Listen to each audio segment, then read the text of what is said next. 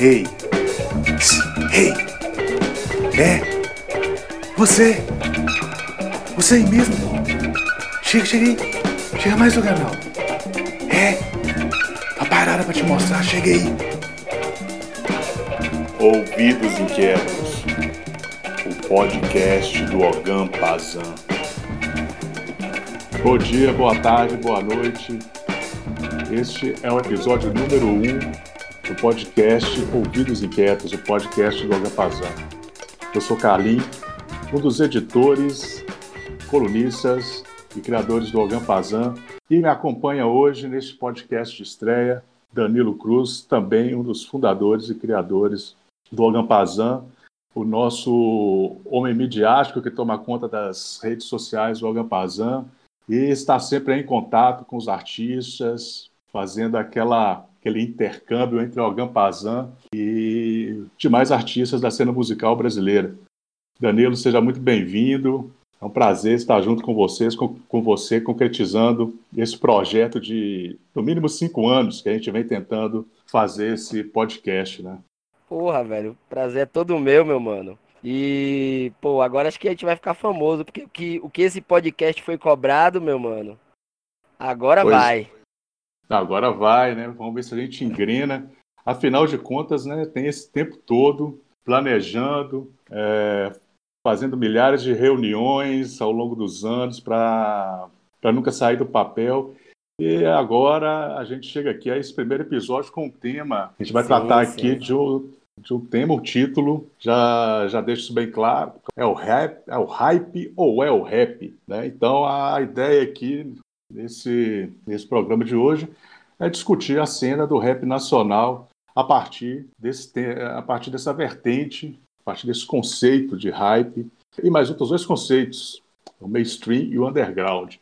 Então a ideia é ver como esses conceitos se articulam dentro da cena brasileira e dão maior, maior ou menor visibilidade aos artistas. Então, eu queria, Danilo, que você comece, é, iniciasse aí é, falando o que, que você pensa sobre a forma como esses conceitos se articulam, como você pensa cada um desses conceitos e como eles constroem esse pano de fundo da, da cena hip hop, da cena rap brasileira. Então, Carlos, é... a gente fica o tempo inteiro pesquisando, a gente criou o Ogampazan em certa medida porque a gente precisava dar vazão às nossas ideias, às pesquisas que a gente fazia, que a gente faz ainda. E na medida em que a gente vai tomando contato de modo, digamos, mais próximo com a indústria cultural, com os diversos atores que habitam aí essas escalas que a gente vai tratar de modo mais pormenorizado, a gente vai percebendo a necessidade de abordar certas questões que nos parecem que são urgentes, é, sobretudo agora, nesse momento do corona, sem querer surfar o hype do coronavírus, mas parece-nos que o golpe está tá sendo dado na, na comunidade artística é bem grande. E isso tende, de algum modo, a mexer um pouco as peças, né? A fazer as pessoas repensarem, por exemplo, os streamings, pensarem, é, repensarem, na verdade, as formas que historicamente se desenvolveram de rentabilidade, de ganho financeiro dos artistas. E a gente está, né, dentro do contexto da internet, o tempo inteiro é, mobilizado por tentar é, ser o mais amplo possível. O próprio Ogram Pazan possui essa natureza de não ter muito uma imagem clara. É, muitas pessoas se aproximaram do site a partir do trabalho que a gente começou a desenvolver ao abordar artistas do rap, ao falar do hip hop, inicialmente na cena aqui local de Salvador, depois um pouco mais abrangente o estado da Bahia, depois o Nordeste, e enfim, hoje o Ogan Pazan se orgulha muito de possuir colunistas em todas as regiões do país, basicamente, e ao mesmo tempo ser um canal, ser um, um, um medium, né? Um, um, um lugar de passagem para artistas do rap do Brasil inteiro. Então, acho que nos pareceu justo que nesse primeiro episódio a gente pudesse tratar um pouco disso e abordando exatamente essas questões: o que é que é o hype, o que é que é o mainstream, o que é que é o underground, de que modo eles conversam ou se não conversam, quais são os choques, as sobreposições e etc. esses, essas escalas, né? Elas, elas é, tendem a, a, a, ocasionar. Uma coisa que é bom é, a gente frisar aqui, já, já que você falou um pouco sobre é, a natureza do site, né, a gente, quando começou, não tinha pretensões de segmentar e, e, e dar visibilidade cena independente. Isso acabou, naturalmente, isso acabou acontecendo. E o Agampazan se tornou um site, mergulha no, no, universo independente, que de certa maneira é um universo underground, que são pessoas, são artistas que não conseguem adentrar a grande mídia e que tem no, acabaram encontrando no Agampazan um canal onde eles podem apresentar seu trabalho e onde o trabalho deles é analisado com cuidado, né? que é uma das características do site, de dar uma, fazer uma análise mais apurada, mais cuidadosa de cada trabalho que a gente se propõe a escrever e publicar no site. Então, é claro, a gente não deixa de analisar trabalhos, de divulgar trabalhos de artistas que fazem parte do, do que se convencionou chamar de mainstream, mas é fato que o mainstream não é a tônica do site. Né? Então, acho que isso é, é bom ficar, deixar bem claro desde o início, que a ideia do Algampazan sempre foi dar visibilidade à cena independente, à cena underground, seja no rap, no jazz, no, no rock, nas, mais, nas, várias vertentes do rock. Posso dizer que me orgulho muito do Algampazan ter se consolidado dentro desse, desse espaço.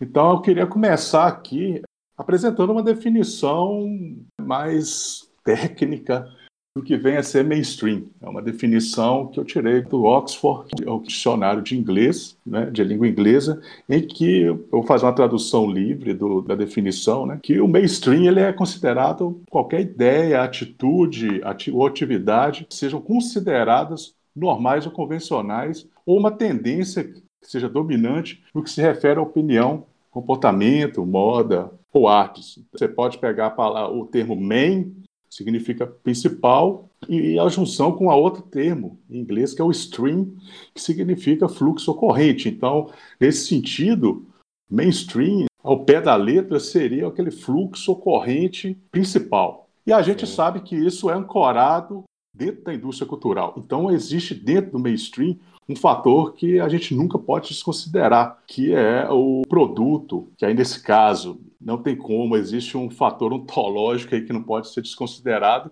que tudo dentro do sistema capitalista é de alguma maneira produto e tudo aquilo que é feito dentro do espectro da indústria cultural, principalmente no mainstream, também é um produto e tem que agregar valor de troca. Né? Isso é fato. Então, o mainstream é esse espaço também em que esse produto ele tem que estar tá ancorado, de alguma forma, ele tem que ter um valor de troca para que ele se mantenha tendo visibilidade. Então, eu, eu, é uma maneira que eu tenho, que eu penso a questão do que seja um mainstream. Aí eu queria, assim, que a gente começando a analisar isso no mainstream, de que maneira, é claro, existe uma flexibilidade, o, o conceito ele pode ser construído dentro de outras perspectivas. Então, eu queria que você falasse um pouco se você concorda com essa perspectiva que, eu estou tentando apresentar aqui, se você discorda, quais são os pontos e como você pensa essa questão do mainstream. Pois então, meu querido Carlos Inácio, é, é interessante que essa tradução livre aí de mainstream, né, ela, de um modo ou de outro, nos coloca uma questão que é já desde, desde o início o seu opositor, né, o grande vilão, é, o que seria o underground. Se eu não me engano, você colocou aí que seria o fluxo corrente. Não, não, não. Isso é o que significa termo, é a etimologia, né? né? É, é, é streaming é, é, um fluxo, e fluxo corrente, e main é, é o principal. Então seria o fluxo certo. principal, corrente principal. E aí, no caso, a gente pode colocar, por exemplo, se a gente for pensar o mainstream dentro do, da indústria cultural, em especial da a, a, música, a gente sabe muito bem que o rap é, main, tá, é o que comanda o mainstream, é a corrente principal há, há muito tempo. Tanto é que praticamente todos os gêneros musicais, eles hoje incorporaram elementos do rap. Então você, por exemplo, para pensar uma coisa que parece que é muito muito distante do, do universo do rap, o jazz. Você pegar o, UK Jazz hoje, o, British Jazz, que é o, a vanguarda do jazz atualmente, hoje. né? Se você pegar praticamente todos os artistas que estão se destacando dentro do, desse universo do British Jazz, todos usam elementos do rap, todos, de alguma maneira, tem rap ali. Se a gente pegar a, a, a música pop, acho que nem não precisa nem falar, a música pop ela toda está é, contaminada pelo rap, elementos do rap ali o tempo todo. Então o rap, nesse sentido mais amplo da indústria cultural, ele é mainstream. Agora, claro, dá para a gente criar algumas é, subseções, algumas camadas que seria mainstream também dentro do que, do que é mais mainstream e do que é menos mainstream, vamos dizer assim, né? Do, do mainstream. Né? Eu acho que é mais ou menos isso que a gente vai fazer, né? Falar, a gente vai falar de um gênero que é mainstream no mundo todo, aqui no Brasil também é mainstream, o rap aqui é mainstream, mas existem aqueles artistas não estão em, em destaque ou não têm seu trabalho destacado na grande mídia, né? ao contrário de outros que dominam algum, já há algum tempo a, a, a, cena, a, a cena musical brasileira. Sim, sim, mas eu, eu quis recorrer à etimologia exatamente porque me parece que você fez uma ligação bem interessante. Hum. O fluxo principal e o valor de troca que o produto precisa ter dentro da indústria cultural. Esse é um primeiro ponto que talvez defina, de algum modo, as produções dominam o mainstream nacional. Aí já já chegando aqui no recorte que a gente que nos interessa.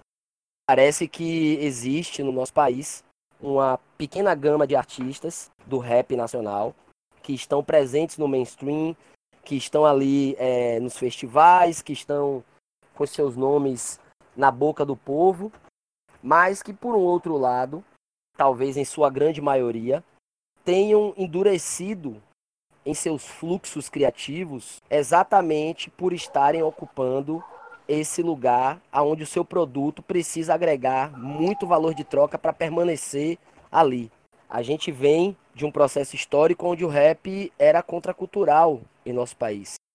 O hip hop exerceu dos anos 80 até meados dos anos 2000, e aí a gente não vai poder dar conta aqui agora de questões de linguagem e de diferenças que os estilos que surgiram no Brasil foram, foram adquirindo, mas é, parece que, nos parece que é fato consumado que até meados dos anos 2000, até a primeira década do ano 2000, o rap era essencialmente contracultural, o que já não é mais verdade hoje.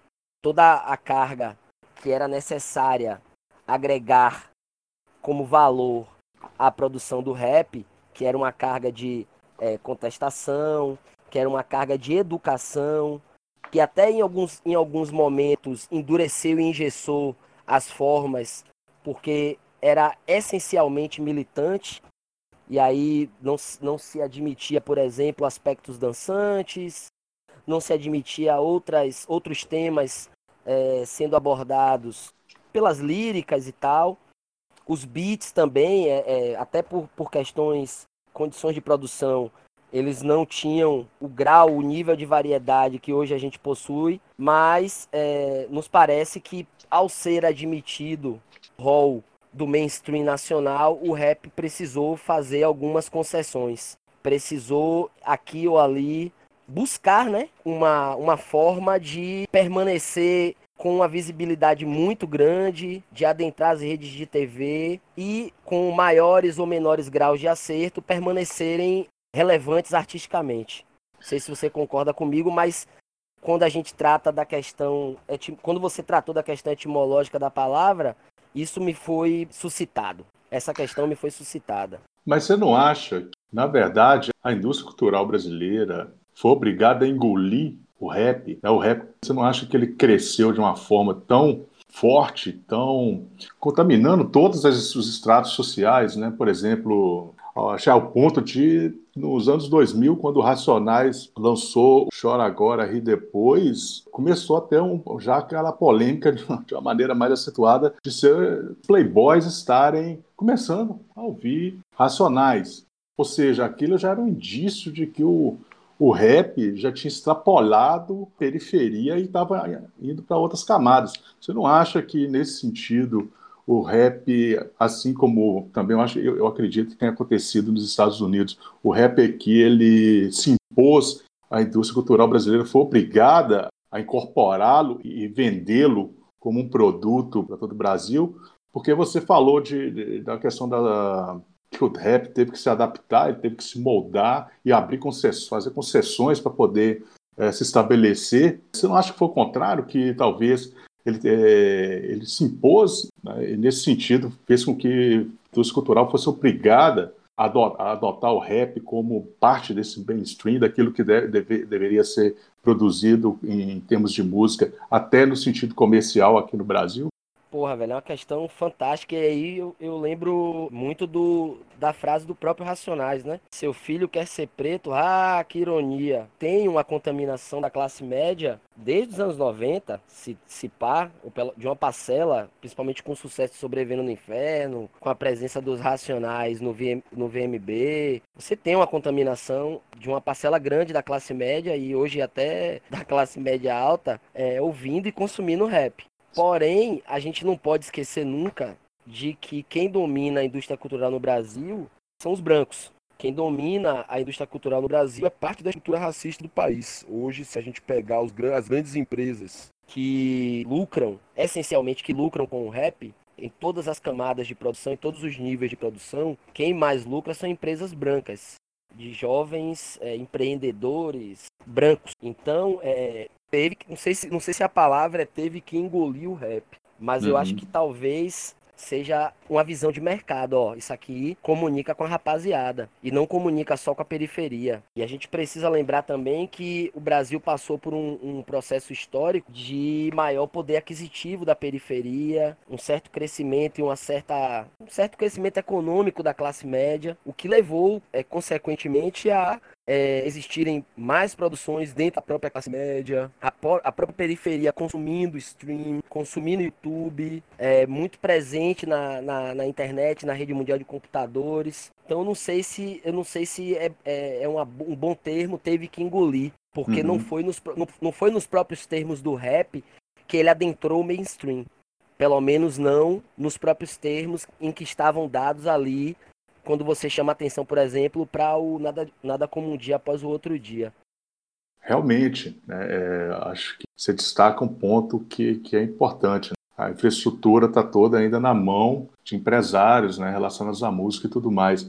Mas também tem um outro, outro fator interessante. Né? Alguns artistas independentes é, claro, a gente não, não tendo mais o monopólio das gravadoras, também houve a, a possibilidade para que alguns artistas galgassem através de, uma, um, tipo, de um esforço próprio, alcançar a visibilidade, se consolidarem dentro da cena.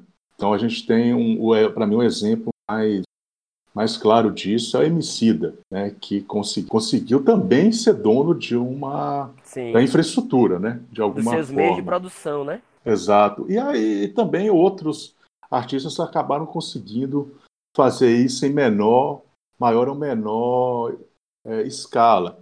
E aí a gente tem um, uma coisa interessante, porque é, é uma galera que estava ali inserida, ou melhor, não estava inserida dentro desse contexto mainstream, estava né, é, correndo por fora e conseguiu aos poucos adentrar esse outro, esse outro nível e ainda assim ser dono do seu tanto do produto que é a sua música, seu, os seus shows, uh, os seus, seus álbuns, quanto das formas de produzir. Então, é, de alguma forma, tem alguns aspectos positivos dentro desse, né, desse contexto, porque de alguma forma, alguns pioneiros, aí no, no, final dos anos 2010, ou melhor, no final dos anos 2000, início dos anos 2010, conseguiram pavimentar um novo caminho, né? Nesse sentido, em que a, os, os artistas independentes passaram a, a ditar as regras do, do que acontecia no rap em termos de mainstream.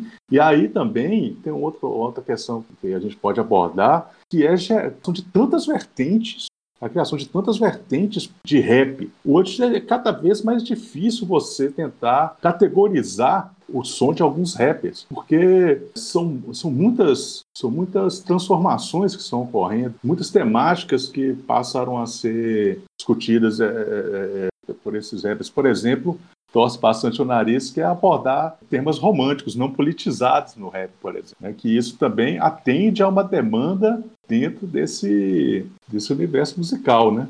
Amor dor, amor e dor continua sendo um, uma rima que vende. Mas é. É, é, falar do MC daí é, é, fundamental, né? Porque é a figura que talvez hoje seja a figura mais assim icônica desse processo inteiro, porque é a figura que tem uma firma, tem uma empresa, uhum. tem um laboratório fantasma que produz não somente ele, mas produz também o Rael, produz a Drica Barbosa, é um, um, um jovem negro que emergiu com sua música, com muito do espírito do, do, do it yourself, um computador, um, um reprodutor de CD, CDzinho de mão em mão, camisa e enfim, hoje tem um negócio bem sucedido e consegue é, investir em outros artistas, etc, etc. A gente tem outros nomes que são, são muito muito relevantes também. Tem a Carol Conká, que é uma mulher negra, LGBT, no primeiro escalão aí do mainstream nacional, com shows estrangeiros, etc, etc. Você tem expressões do hip hop ou do rap, melhor dizendo, que para alguns, não sei se você já ouviu falar, mas existe um grupo chamado Hungria Hip Hop que é sucesso no Brasil inteiro, enfim, passa por fora de um certo público do rap, mas alcança um público gigantesco no, no, país inteiro. A gente tem a emergência hoje de um cearense, o Matuê, que no trap é uma das figuras de destaque, Baco, Jonga, é, enfim, o próprio Criolo, né? que também emergiu ali meio meio que fugi, meio que já sendo jutado do rap, uhum. com o disco nada, como era, como era o nome do disco, eu esqueci agora, é falar nada Nó na orelha. Nó na orelha, exato. E aí veio sambinha, é, um reggae e tal, e galgou espaços, né? E hoje é uma figura que grava com Milton Nascimento, grava com Ivete Sangala, etc, etc.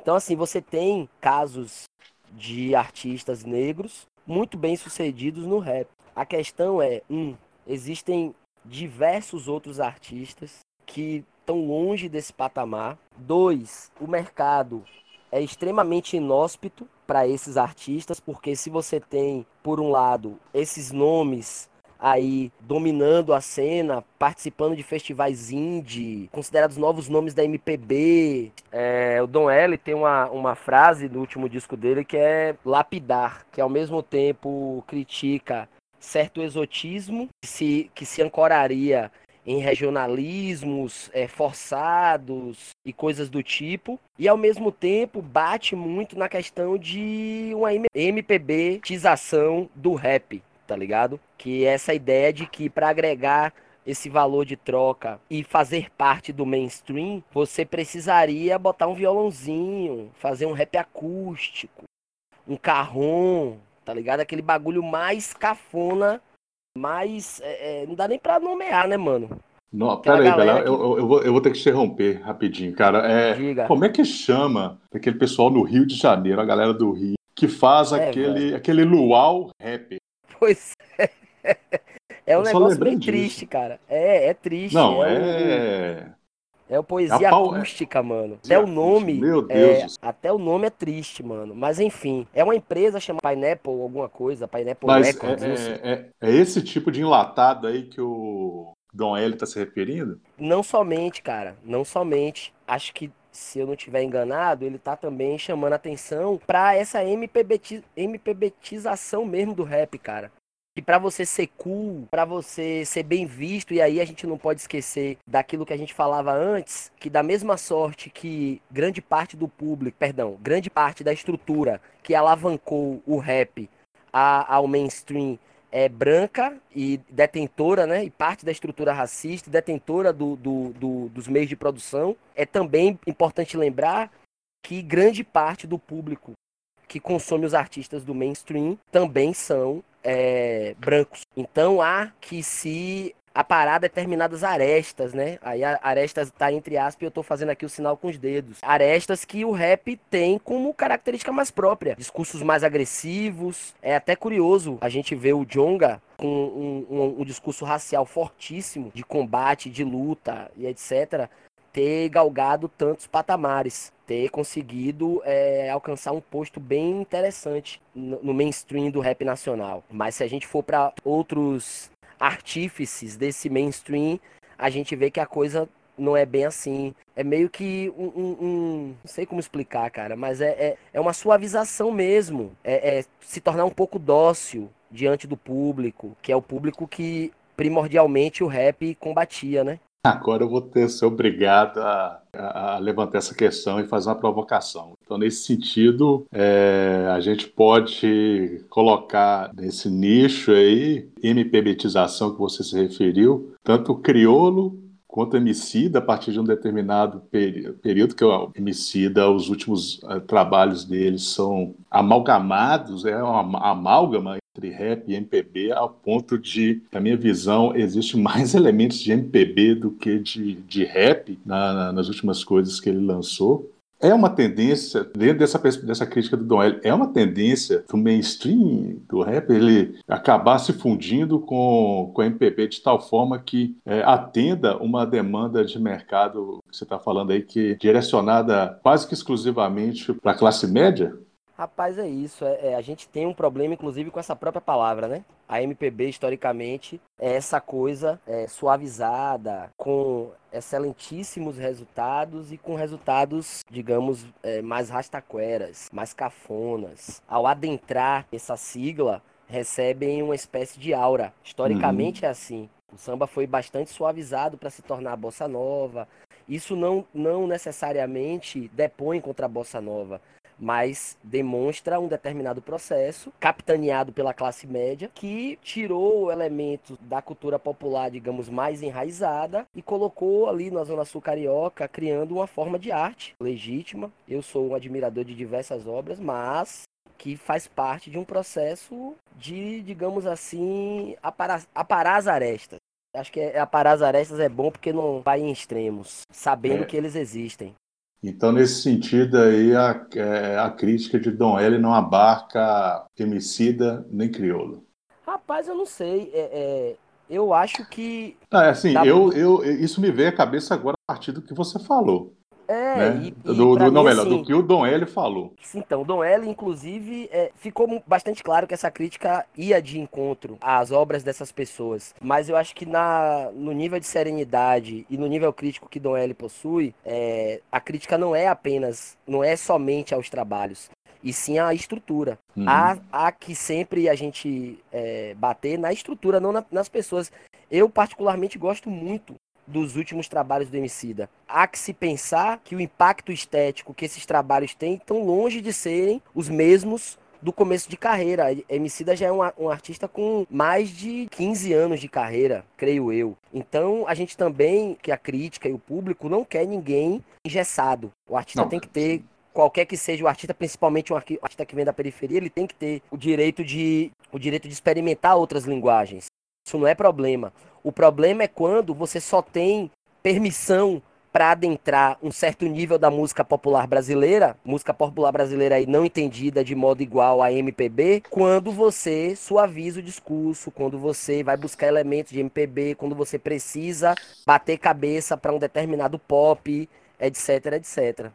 Então a gente vai interromper aqui para entrar para os comerciais. O, no ponto aqui, nosso executivo Jonga está pedindo para poder terminar o bloco e falar que existe uma campanha do Agampazan vigente que é aumentar nossa visibilidade nas redes sociais. Então você que está nos ouvindo e ainda não segue o Agampazan no Facebook, que não segue o Agampazan no Twitter e principalmente não segue o Agampazan no Instagram, por favor, é, se inscreva, porque Jonga está me avisando aqui que quando chegar em 5 mil curtidas no perfil do Agampazan no Instagram, nós faremos uma entrevista com Kendrick Lamar, diretamente da Califórnia. Olha que coisa maravilhosa. Né? O Jonga já né? conseguiu lá um acesso equipe lá do Kendrick Lamar e é, caso o Agampazan consiga chegar a 5 mil curtidas no Instagram, nós faremos um podcast entrevistando o Kendrick Lamar.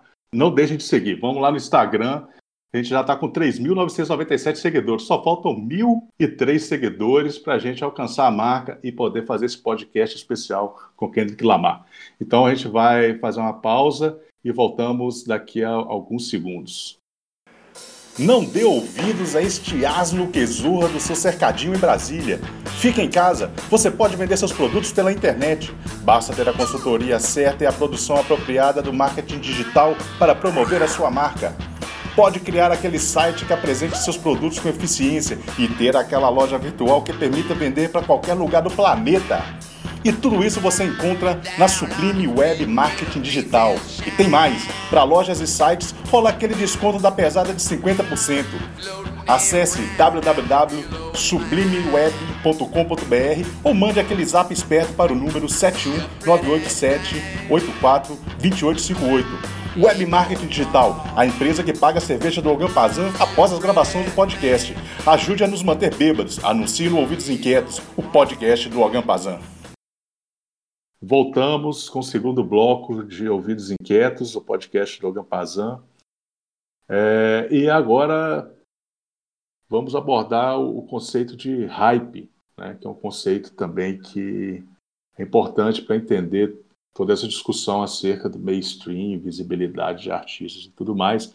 E ao falar de hype, uma coisa vem à cabeça de qualquer um quando se trata do universo do rap nacional, que é Suicídio.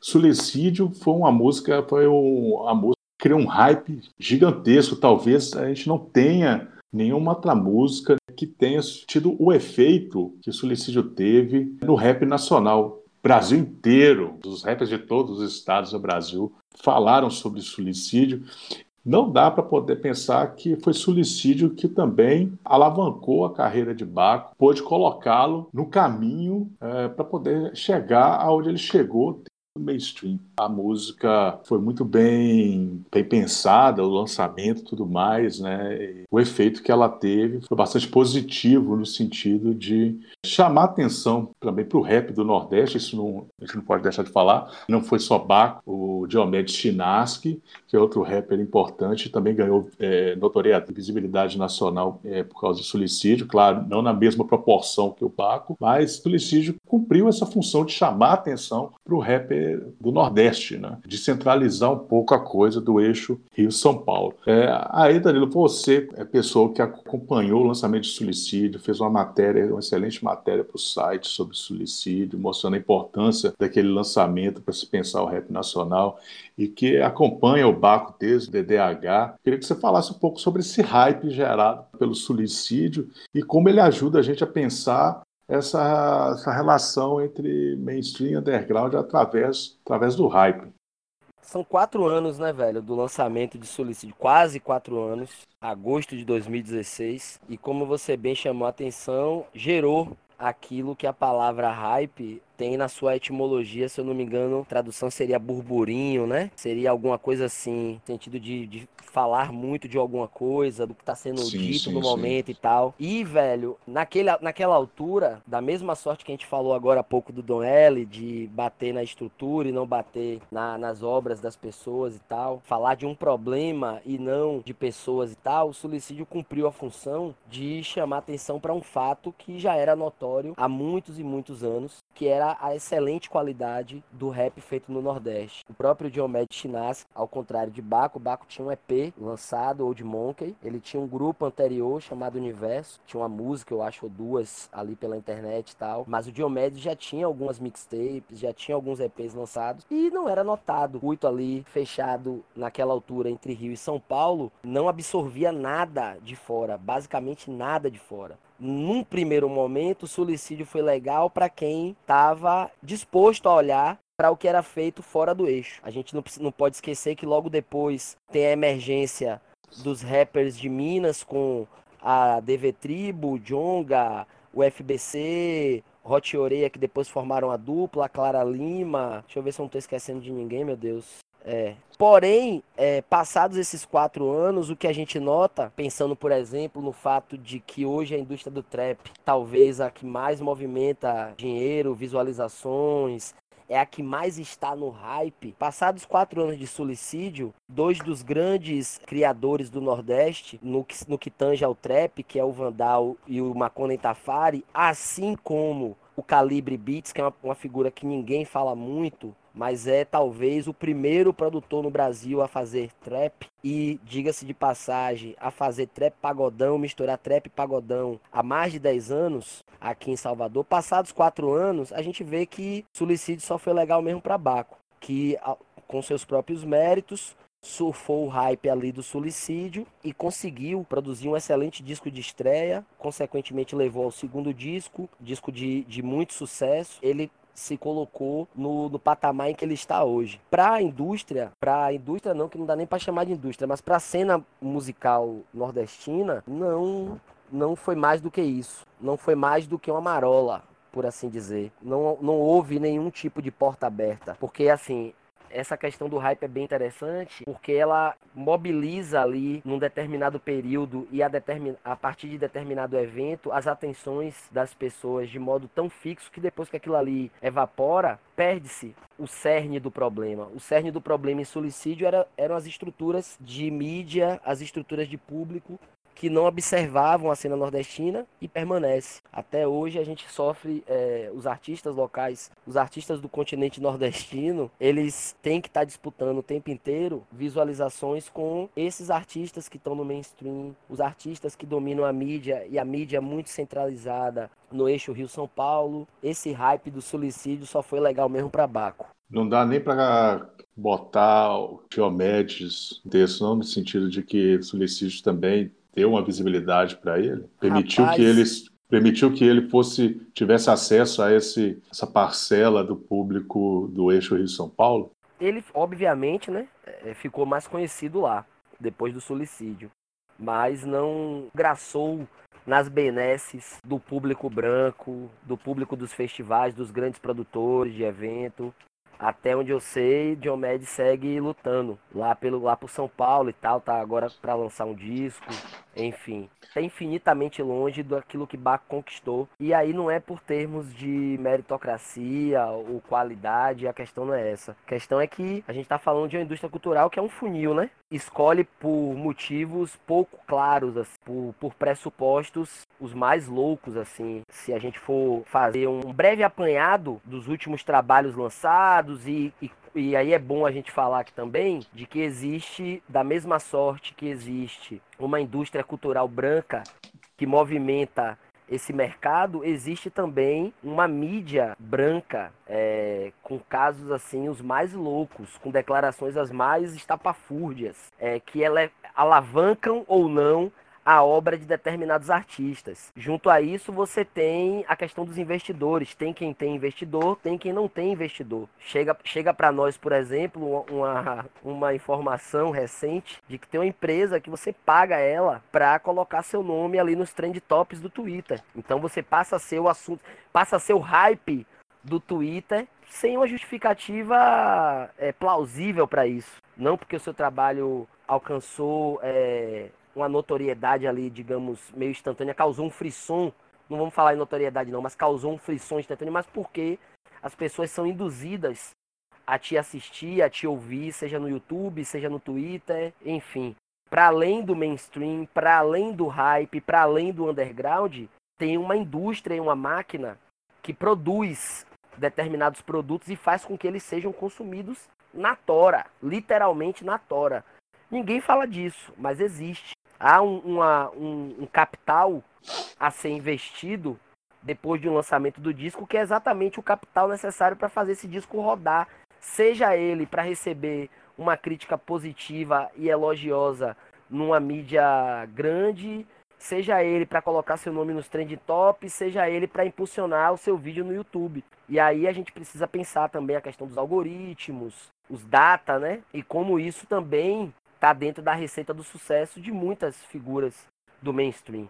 Quem usufrui dessa máquina aí que coloca visibilidade, cria esse hype para poder alavancar determinadas carreiras. Você acha que não é possível determinar que isso seria algo que demandaria um trabalho de investigativo para poder apresentar provas? Você acha isso?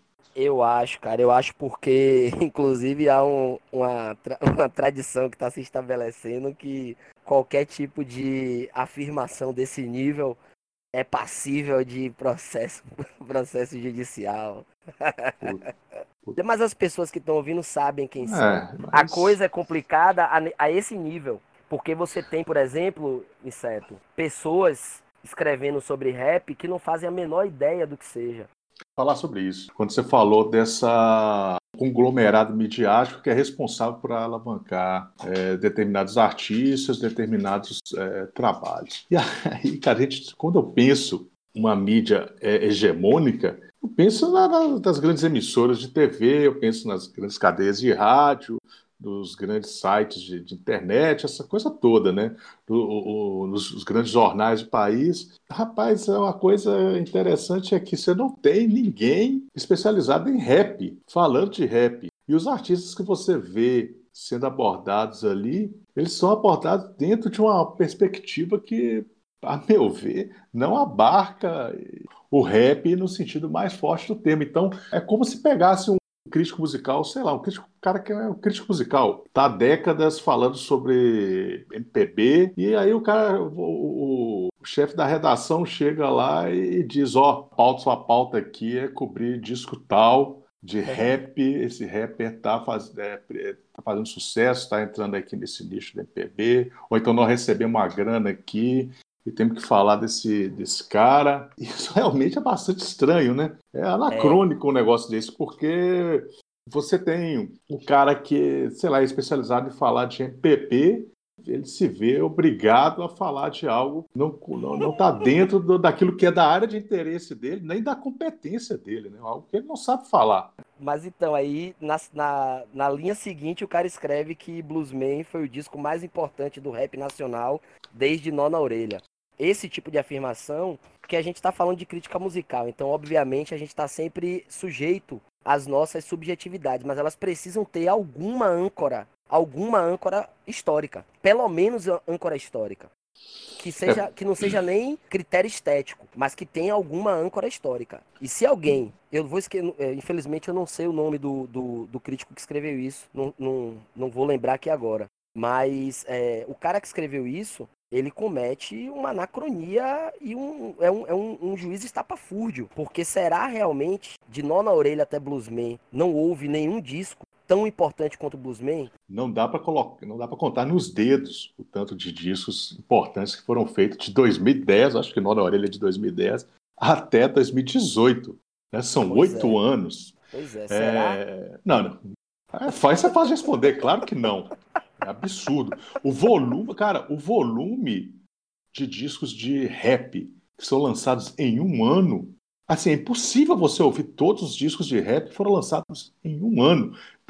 Aí eu faço até um recorte. É impossível ouvir todos os discos de rap de quem tem uma, alguma bala na agulha, um mínimo de condições de lançar um álbum recentemente e de alguma maneira dar uma visibilidade para ele. É impossível você ouvir todos trabalhos dessa natureza que são feitos em um ano. Imagina em oito e ainda você ser capaz de afirmar, é. de afirmar uma coisa dessa, né? Assim, é muita, é muita desonestidade intelectual aí, cara. É muita, safadeza, é muita safadeza, velho um veículo de, de, de, mídia musical que publica uma coisa dessa. E às vezes não é nem, às vezes não é nem má fé, né? Às vezes o cara, o cara, pô, deixa eu ver, discos de rap que eu conheço. É, Nó na Orelha. é, aquele do, aí o cara vai lembrar aquele da Emicida, como é que. Ah, deixa eu ver aqui. É isso, velho, porque, tipo, não é a, área de competência do cara, ele vai lembrar daquilo que está mais visível, daquilo que foi mais discutido, né, velho? Exatamente. Então, de repente, o cara chegou lá e pensou qual foi o outro grande disco de rap, e só veio o nó na orelha na cabeça dele. Essa é uma questão interessante porque ela mexe, ela pode fazer para a gente aqui agora o gancho necessário entre a, essa passagem que a gente está propondo do mainstream o hype que alavancou alguns e que alavanca algumas pessoas ao mainstream e tem todo diríamos, 99% da produção abaixo da pirâmide, suando sangue para lançar trabalho, que aí a gente está chamando aqui de underground, mas é underground apenas no sentido de que não está no mainstream. Não é underground porque busca uma estética muito underground, muito é, experimental e coisa do tipo. A gente tem hoje é, no Brasil uma, uma, um leque, como você falou é, no bloco anterior, uma ampla gama de produções em todos os níveis. É, no underground nacional, eu queria citar, se você me permite, temos o Gabé no Rio Grande do Sul, temos o Coringa, que é baiano, criado no Amazonas, tá lá é, radicado no Rio de Janeiro. Temos o Lessa Gustavo do Rio, a Nabru, que é uma, uma querida de Minas Gerais. Aqui em Salvador a gente tem o Anderismo, tem Davizeira e temos lá no, no, no, no norte a Quase Morto. Por que eu tô citando esses nomes? Porque são nomes é, que são prioritariamente undergrounds, que buscam uma estética é, experimental, desde do, do, da apresentação do trabalho de modo visual até os clipes, os beats, a lírica produzida, enfim. Temos, é, citei esses nomes, mas obviamente existem centenas de outros nomes tão importantes quanto em um programa só não daria para citar todo mundo. É, mas, além desses under, undergrounds, os caras que realmente é, habitam nesses bueiros da lírica é, é e do, das, das sonoridades mais experimentais, você tem, cara, uma gama inteira de artistas primorosos que não, não chegam no público. É, você tem desde um Oji, que é uma figura que tem anos de estrada, até o Matéria-Prima, com a discografia gigantesca. Todos os dias que eu converso, eu tô, tava brincando com ele, que parece uma cebola, né? Todos os dias que eu converso com Matéria-Prima no WhatsApp, eu descubro um disco novo. Até te apliquei ontem o Zimun. Não sei se você ouviu, não sei se você gostou. Ouvi, ouvi os dois. É, é gostei, então, mais do, gostei mais do segundo do que do primeiro. Mas enfim. E aí você tem toda essa gama de artistas que sofre. Sofre por quê? Para produzir um disco, tem uma bala na agulha para poder fazer o investimento de comprar beat, de masterizar as faixas, de mixar as faixas, um lugar para captação, é, enfim. Pode parecer ilusoriamente as coisas ficaram mais fáceis de serem feitas, mas isso é até a segunda página, né? Uhum. Quando você precisa pagar alguém para fazer a sua capa, quando você precisa pagar uma assessoria de imprensa mínima para produzir um release para o seu trabalho, para entrar em contato com as mídias, as mídias do rap, para poder você, enfim, ter alguma visibilidade ali com o público especializado. Ou seja, é, todo esse, esse enfoque que a gente deu no primeiro bloco e agora essa ponte que a gente fez entre o hype e agora chegando no underground é, demonstra uma, um modo de produção que vai de encontro, inclusive, aquilo que você falou é, lá na, na aquela proposta que você, aquela pergunta que você me fez no primeiro bloco. Não teve que engolir o rap e tanto não teve que tem gente suando sangue para se manter, tem gente ficando depressivo porque lança trabalhos e mais trabalhos e não consegue galgar minimamente shows semanais para pagar o aluguel, pagar as contas e poder produzir o próximo trabalho. São poucos os artistas nacionais que vivem da própria música de modo digno. E isso é um problema. É um problema porque, como você bem citou também agora há pouco, tem aí por ano uma média de 400, 350 discos. discos. Ano passado a gente chegou perto de mapear discos, não tapes, EPs e tal. De diversas é, perspectivas, gêneros, sexualidades, cores e enfim, é, perspectivas estéticas e que não alcançam. Não alcançam porque me parece o público é o público do hype. É o público que quer ouvir o que está no hype. A última grande novidade, o último fulaninho que lançou um clipezinho lá e que todo mundo achou bonitinho e que as mídias vincularam e etc, etc. Existe uma, uma, uma cena underground que, a duras penas, ela, ela resiste e os shows, em alguma medida, acontecem.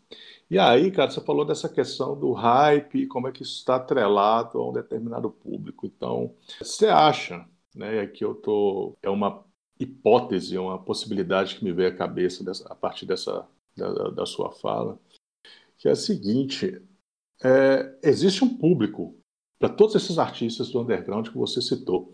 Né? Quando a gente vai em qualquer show aqui em Salvador, é, e o último show de rap que eu fui e fui com você foi o do Nova Era, né? Que veio aqueles, aqueles brothers do, do Rio de Janeiro. Sim, como é que ADL. chama? ADL. ADL. Brother, assim, a Pedro Arcanjo tava cheia pra caralho. Todo mundo que tava lá sabia as músicas, tanto da DL quanto Nova Era. Ou seja, mostra que tinha gente, tem gente ouvindo aquilo ali, dentro de um determinado recorte. Existe, existe público, esses caras têm público, né? a questão é essa: tem público.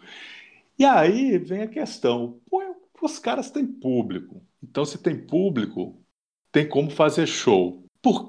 Aí vem a questão: por que, que não que, que essa galera não consegue se sustentar? Aí a gente pode colocar em, em, em contrapartida um outro público, que é o público que não é de rap, mas certos artistas de rap se inserem para aquele público porque eles não tocam em eventos de rap, tocam em festivais, esses festivais é, hipsters aí, velho. Tipo Sim. Radioca. Aquele Sim, festival ali tem o Radioca, é um formato. Eu estou te citando um exemplo, que é, é, esse formato de festival, que não é um festival de. E que esse formato de festival acontece do país inteiro, ao longo do ano inteiro, e que tem espaço para determinados rappers ali. Né? Ou seja, esses rappers conseguem se sustentar, viver do rap, porque eles não tocam para público de rap. A contradição é essa. É onde está o investimento, é, é onde está tá o dinheiro. O, é. o, dinheiro, sacou? Então tem, tem isso, né? Ou seja, por que o Panigé, que para mim é uma das bandas mais criativas do rap nacional, você vê que existem muitos elementos musicais do candomblé, de várias outras vertentes, de várias outras instâncias mesmo, feitos ali, uma música elaborada. Há uma preocupação dos caras em fazer um determinado tipo de rap com a, com a, com a assinatura deles. E esses caras não conseguem se inserir nesse, dentro desse contexto, desse contexto maior. E pensando um pouco dessa, dessa questão, existe um público, o Panijé tem um público.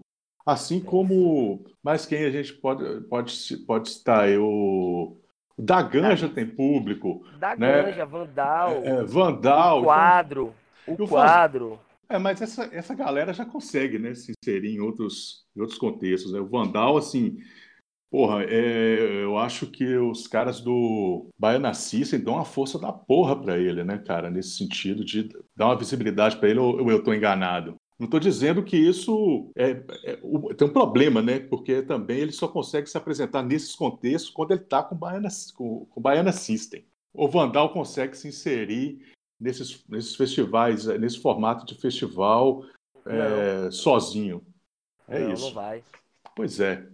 Então é, é um pouco isso, né, cara? Assim, eu, eu, a partir disso, eu vejo que essa galera que é a galera que tem um público de rap, né, que tem e só tem espaço dentro desse circuito do rap que infelizmente não tem a, a, uma infraestrutura que permita suprir uma demanda maior de artistas, ou seja, tudo bem, acho que não, nunca vai ter lugar para todo mundo. Mas é. indústria cultural nunca. Nunca. Mas assim, quase ninguém. Assim, o, é buraco do funil é muito estreito, velho. Assim, é muito Sim. estreito, sabe? Assim, dava para largar isso se a gente se tivesse uma, o interesse do capital investir num outro produto, né? Sim. É, é assim, como filha da puta do Bolsonaro, né? E com Paulo, com outro filho da puta, que é o Paulo Guedes, os caras estão ainda implementando esse formato neoliberal cada vez mais selvagem e que vai achatar cada vez mais o poder aquisitivo da galera da classe trabalhadora, em particular da galera de periferia, vai ficar cada vez mais inviável você pensar na possibilidade de construção desse tipo de circuito dentro desse, desse contexto, né? Ou seja, essa galera vai ter que ficar cada vez mais se matando para poder colher é, tostões para poder fazer seu som. E claro, nunca vai poder ser apenas rapper. Vai ter que ser rapper e uma outra coisa, e essa outra coisa é que no final das contas, no final das contas, é que vai sustentar essa pessoa e a família dela. E o... é, é, é, é, note o quanto é esquizofrênico, né? Aqui, isso uhum. tudo que você falou. É, os, os grandes festivais aonde a galera do mainstream toca, é, não incorporam o público e não incorporam os artistas que tocam para o público de rap. Há também um, amadorismo, talvez, muito grande, em, pelo menos em grandes partes do país, assim que eu ouço falar, porque também não há um circuito de médio porte.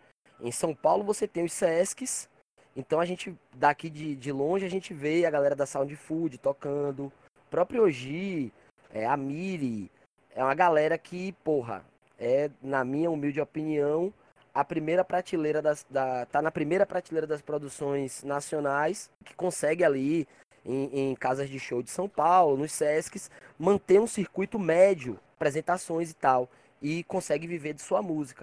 Mas pensa comigo, aqui em Salvador, como você chamou a atenção, a gente vê muito os, os bons shows de rap acontecerem no Pelourinho, às vezes em algum lugar ali no Rio Vermelho. Fora isso, é os Playboy fazendo show é, em, em, boate chique com atrações de fora que estão no hype. E aí aqui não. É, enfim, a gente ouve diversos relatos de que é, os artistas locais que vão participar não recebem cachê, tocam pra, ter a visibilidade. Às vezes nem o Uber para ir buscar a rapaziada não rola no máximo um camarim ali com as coxinhas e uma cerveja. Ou seja, é, como você bem chamou a atenção, existe um público de rap no país inteiro. Existe grandes artistas no rap no país inteiro. O que não existe é um mercado produtor colocado junto a esses artistas. É, a gente ouve também diversos relatos de que em várias capitais que tem, sei lá, Fortaleza com Nego Galo, com grandes ícones, é, é, um dos grandes ícones do rap cearense, uma cena que tá florescendo pra caralho lá. Dois Tom, o Jonas de Lima, enfim, uma galera muito boa. Tem o Mano Bacari, eu não sei se ele mudou de nome, mas a última moção dele que eu vi era Bacari. E você não vê essa galera se apresentando constantemente, como aqui em Salvador também a gente não vê. A gente vê ali, aqui, festas como Lama. As, essa apresentação que você chamou a atenção foi o lançamento do disco do Nova Era. Nova Era é um, um dos grupos que digamos, tem mais é, capilaridade nas quebradas de Salvador. Mas a gente não vê todo mês um show do Apanigé, por exemplo. A gente não vê todo mês um show do da Ganja. São figuras é, de extrema qualidade local, é, que tem nível nacional com tranquilidade. Inclusive, cê, não sei se você tá ligado, mas o Apanigé é o queridinho do Chuck D. Você tá ligado não, nessa sabe. onda, né? Não, não sabia. Pois é, o Apanigé, cara, é, o Chuck D, quando o Apanigé lançou o disco deles, o excelente disco deles, o Chuck D tweetou é, falando do quanto era, ele ficava feliz em ver novas expressões do rap em todos os cantos do mundo. Olhe para isso, mano. Será que se, você, se a gente mostrar o que está sendo feito no hype e no mainstream ao Chuck de hoje, ele vai ficar feliz? É. Essa é uma questão. É interessante isso. A gente sabe muito bem que dentro do mainstream existe em alguma instância uma a necessidade de se enquadrar dentro de um formato. É assim, Sim. se a gente voltar, aquilo, aquilo a gente você chamou, né?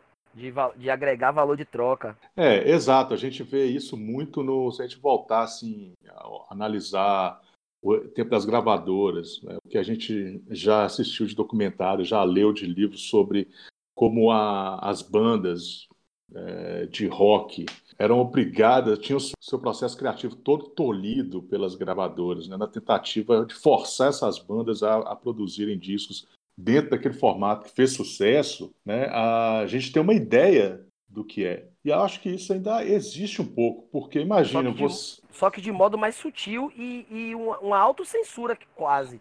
É, mas aí tem a questão, né? o público ainda existe, e o público, nesse sentido, é entendido como consumidor, alguém que quer consumir algo.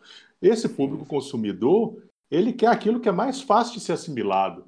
Ele quer a repetição do mesmo. Já, né? Adorno já dá a fita quando analisa a indústria cultural. O problema é esse público, esse público que é adestrado para consumir e que trata até a mesma música como um produto qualquer, né? não existe diferença entre uma, uma música, um álbum e, sei lá, uma caneta, não existe dentro do, desse contexto do mercado, os dois são produtos. O mainstream é a representação disso. Né? O underground é o lugar da criação por excelência, assim. Né? O underground é aquele lugar onde tudo é possível ainda. Né? O mainstream, não. Né? O mainstream é sempre toledor. E ainda é, a gente vê gente do rap aí que faz um disco que fez sucesso, que cativou esse público maior, né? esse público que não gosta de, de música. É, Para mim, existem artistas que são músicos que não gostam de música, mas fazem música. É igual jogador de futebol. O cara não gosta de futebol, o cara gosta de jogar bola. Para mim, existe, para mim, existem. Eu conheço vários músicos, os caras são músicos, bons músicos, Aí não tem questão de qualidade. Os caras são bons pra caralho, tocam muito bem tudo, mas eles não gostam de música, gostam de tocar, né? Então o cara gosta Sim. de tocar.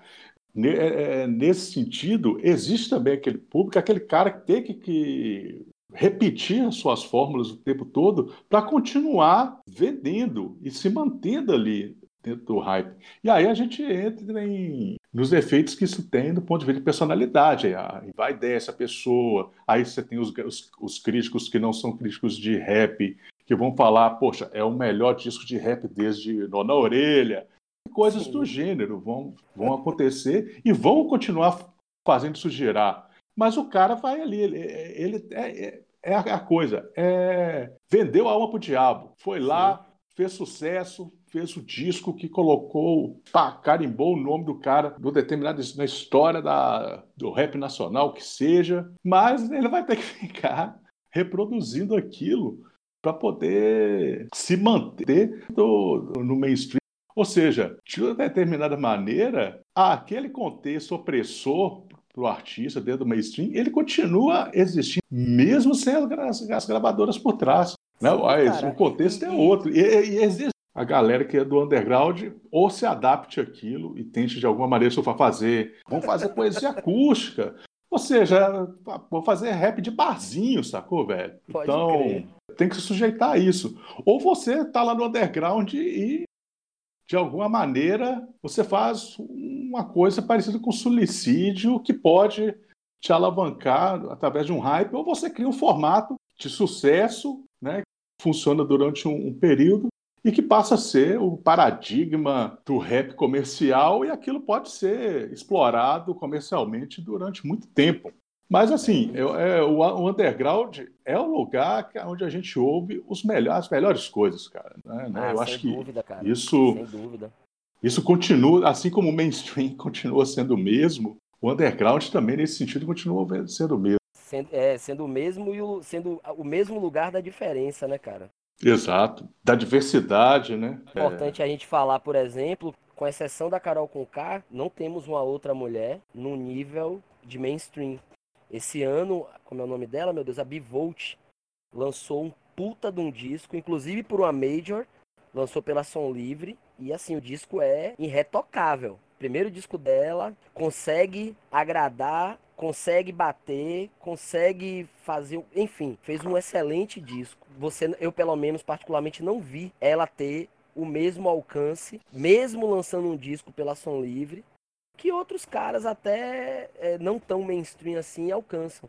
E aí a gente entra numa outra questão, que é o fato de que o rap continua colocando é, LGBTs, mulheres, em uma posição do under, do under, do under. A gente tem é, uma gama absurda de artistas que vão da Brisa Flow, que é uma, uma, uma mina de Minas Gerais, filha de chilenos e tal, com uma discografia muito bonita. Passa pela Carol de Souza, que é paranaense, reside em São Paulo também, com puta disco, mas a gente vai além. A gente tem figuras hoje que fazem trabalhos excelentes, tecnicamente, liricamente, mas que estão lutando para sobreviver ainda.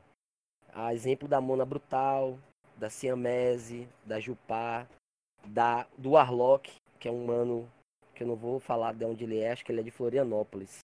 Mas é um cara que tem um trampo foda pra caralho. É, inclusive com a estética bem under, tá ali da caixinha LGBT, mas enfim, a gente sabe que isso é só para posicionar né, a importância dessas expressões, não para tolher ou para fechar, né, numa determinada caixa. E o Warlock faz um rap extremamente underground, cara, agressivo pra cacete, combativo pra caramba. E a gente não vê esse público, que é o público do hype, nem passar perto desse tipo de expressão, velho. O que é um, uma coisa extremamente complicada quando a gente pensa é, em, em, termos nacionais. Em termos nacionais, eu não, assim, eu não tenho nenhum problema em dizer que talvez a cena brasileira seja das mais ricas do mundo, em termos de sonoridade, em termos de. É, é, é uma das coisas mais bonitas, assim, é uma das felicidades que eu tô tendo no Ogan Pazan poder acompanhar isso. Aí eu também vou, vou pedir licença para citar alguns nomes.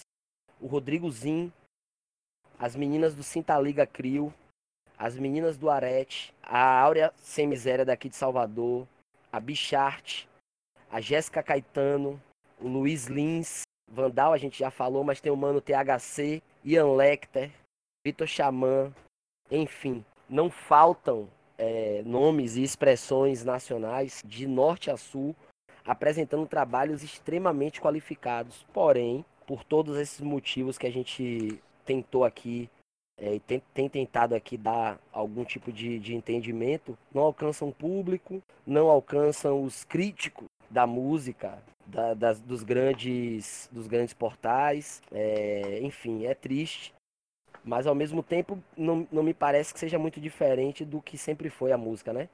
Você sempre uhum. teve aí um patamar de mainstream com grandes estrelas e todo um outro arsenal, todo um outro mar imenso de artistas extremamente qualificados que não, não conseguem o reconhecimento devido, não conseguem o hype necessário para chegar a mais ouvidos e tal.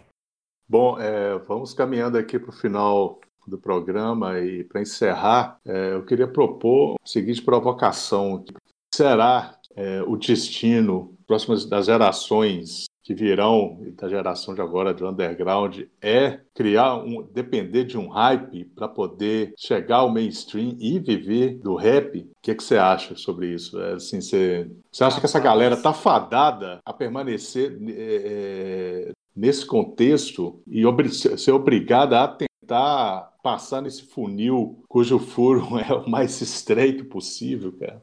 É uma pergunta difícil, velho, porque a gente está falando de construções históricas, é, de uma estrutura dura.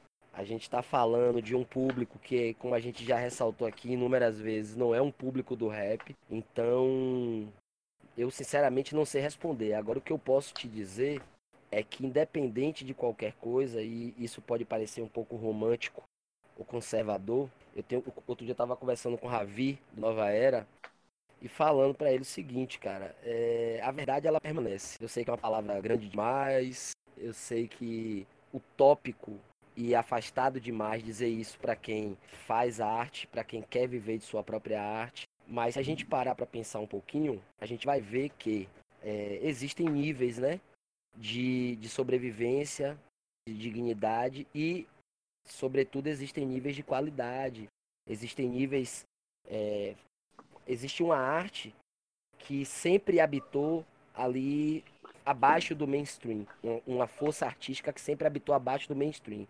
O que me parece que seria fundamental era que os artistas começassem a se pensar mais como empresas mesmo, é, no sentido de profissionalizar cada dia mais seu trabalho e buscar agenciamentos com outros artistas, uhum. no sentido de criar um circuito próprio, mano. Exato. É, não, não, não sei em que, em que medida a gente vai ver um público branco, apolítico ou até fascista, racista disfarçado, aplaudindo Vandal cantar bala e fogo, tá ligado?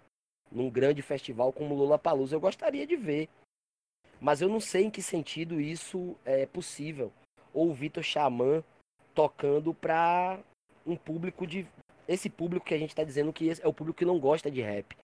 É o público que gosta do hype. Eu não sei, aí precisaria passar por uma educação e por uma construção histórica que fosse do nível de um Estados Unidos, onde você tem públicos os mais diversos, loucos nos festivais cantando tudo de diversos artistas, seja o Tan Clan, seja o, o, o Kanye West, seja o Jay-Z, tá ligado? Seja, enfim, quem, quem for a galera gosta do rap, a galera tem aquilo como construção política, como construção é, estética e é capaz de, de admirar é, variadas expressões. Aqui eu acho que ainda não temos isso. A gente tem o que a gente falou aí agora, uma galera que gosta do hype e que alguns artistas que já têm uma obra consolidada, que já tem é, muitos discos e etc., é, conseguiram cultivar, conseguiram criar. Mas para a grande maioria esse público não está aberto. É, é, na real é formar esse público, né? No final das contas. E para isso é preciso produtores com a outra visão. É preciso shows feitos de outras formas, num, nível diferente do que a gente está acostumado a ver, penso eu. Em termos de festival, eu imagino que, como é que eu chamo, aquele, um festival, vou pensar aqui em Salvador, em Salvador, o festival de pagode. Sim, Quando tem um festival sim. de pagode, aquele 12 horas de pagodão comendo solto. Sim, cara, assim, aquela peça de camisa colorida. É Sim. gente pra cacete. Assim, será, em uma proporção menor, claro, que um festival de rap em Salvador, é, com uma produção né, pensada dentro daquele formato, numa chamaria um público, não vou dizer que é um mesmo público, mas um público considerável para passar a pegar 10 horas direto de rap aqui, cara. É uma coisa que ninguém tentou ainda, né, velho? Bala na agulha pra montar uma parada dessa tem, porque a gente tem artistas aqui que fazem todos os espectros possíveis de rap. Então iria a galera que gosta de trap, iria a galera que gosta de Exato. Iria a galera que gosta de pagode. iria a galera que gosta de pagode, Porque, exatamente. né, já, eu, assim, eu posso estar tendo, sendo ingênuo, fazendo uma leitura bem ingênua da coisa, mas assim, isso sempre me vem à cabeça. Bom, gente, pô, assim, é o- esse público que está indo pro pagode, grande parte tem, provavelmente gosta de rap, sabe? É, pô, é só- Então- pensar, por exemplo, Inácio, no, no naquele festival enorme de reggae, mano. Teve que começar de algum ponto. Salvador tem um público imenso de reggae, é bem verdade. Mas é como você tá chamando a atenção, né, cara? É Não, eu, eu, te, eu, não, e eu te garanto uma coisa: o público de reggae em Salvador, eu duvido que seja maior que o público de rap. Eu Eu também duvido. duvido. Eu E posso mais. quebrar minha grande cara, parte- mas eu duvido. Eu também duvido, e grande parte é, é que é público de reggae, é público do rap também, pô. É, tem Grande isso. parte, é grande parte. E aí, e aí vamos além. Grande, se grande parte do público de reggae de Salvador é também público do rap, é bom lembrar que, como você chamou a atenção, uma parte do público de pagode também é público do rap. Uhum. Tá faltando, tá faltando, tá faltando essa síntese. É República do Reggae, né? A gente não pode esquecer o nome do, do festival de reggae, né? República do Reggae.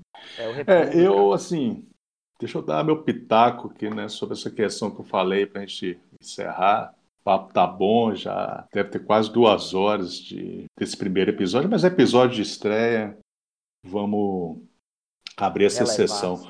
Mas eu acho o seguinte: existe um problema, uma- não é um problema, né, cara? É um problema e, e não é. Tradição faz parte da existência. A existência é uma contradição da porra. Mas assim, nenhum rapper vai parar de fazer rap. Isso, é, não. nenhum artista não é o não é o músico que gosta que gosta de tocar. É o músico que gosta de música, né? É o cara que o rapper que gosta de rap, quer fazer, que quer criar. Esse cara, ele pode passar a vida toda sem conseguir viver de, de rap, mas ele vai fazer rap a vida toda. E um, é, um cara que me cabeça, que para mim é o, o- é, é- é o exemplo da, disso que eu tô falando aqui. Esse é exemplo que é o underground no rap. É o rapper aqui de Salvador, Gorines. Bicho, esse cara tá fazendo música, tá fazendo os versos dele, compondo o tempo todo. E ele trampa. Ele Sim. trampa na parada de uma empresa de, de eletricidade, alguma coisa assim. Cara. O cara tá sempre trabalhando e ele tá sempre produzindo. Né? O tempo todo ele conversa comigo, me apresenta sempre coisas novas. Então, eu, assim, eu, eu acho que isso é uma virtude né? e, ao mesmo tempo, é uma sina, é um pouco que aquela coisa do mito de Sísifo, né? O cara tá fadado a, a aquilo a, a- o resto da vida, porque de alguma maneira aquilo dá sentido à existência dele. E aí eu vou fazer até um paralelo com o Algan Pazan, que é uma mídia underground. A gente não consegue viver disso. não- nós, todos nós gostaríamos do Algan Pazan, gostaríamos de viver do Algan Pazan, né? só escrevendo sobre música, fazendo coberturas, comprar equipamento, fazer vídeo, para sair aí na loucura, é, gravando shows, entrevistando a galera, ser de fato, dedicar nossa, nossa vida a. Mas a gente não, não consegue, mas a gente vai continuar aqui com o Gampazan, assim como os rappers do underground vão levar, vão continuar fazendo rap até o final. Aqui também nós seguiremos fazendo o Algan Pazan até o final, dando certo é, comercialmente ou não.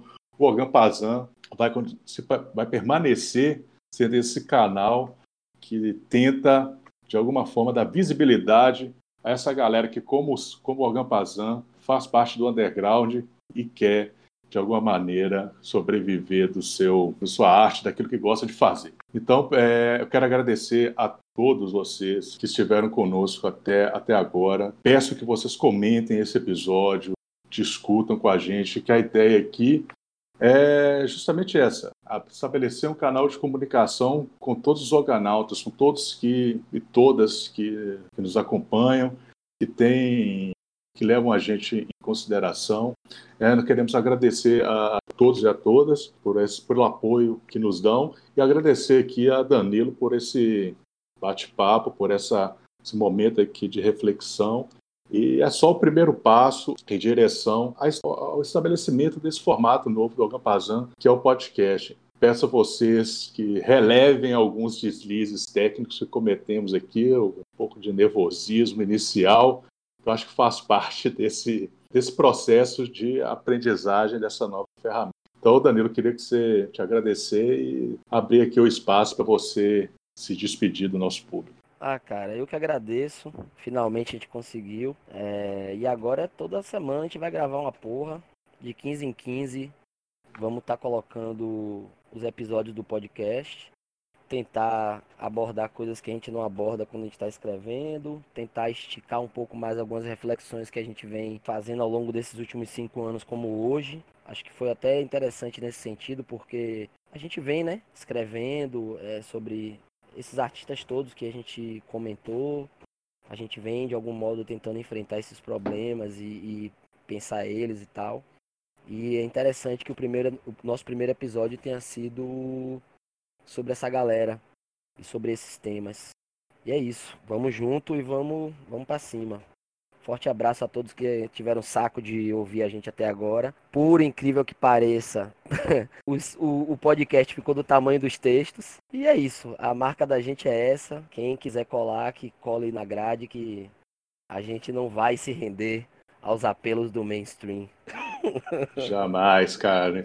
Embora a gente queira virar uma mainstream para poder pegar a galera do underground e botar numa mídia do mainstream em algum momento, em algum momento aí no futuro.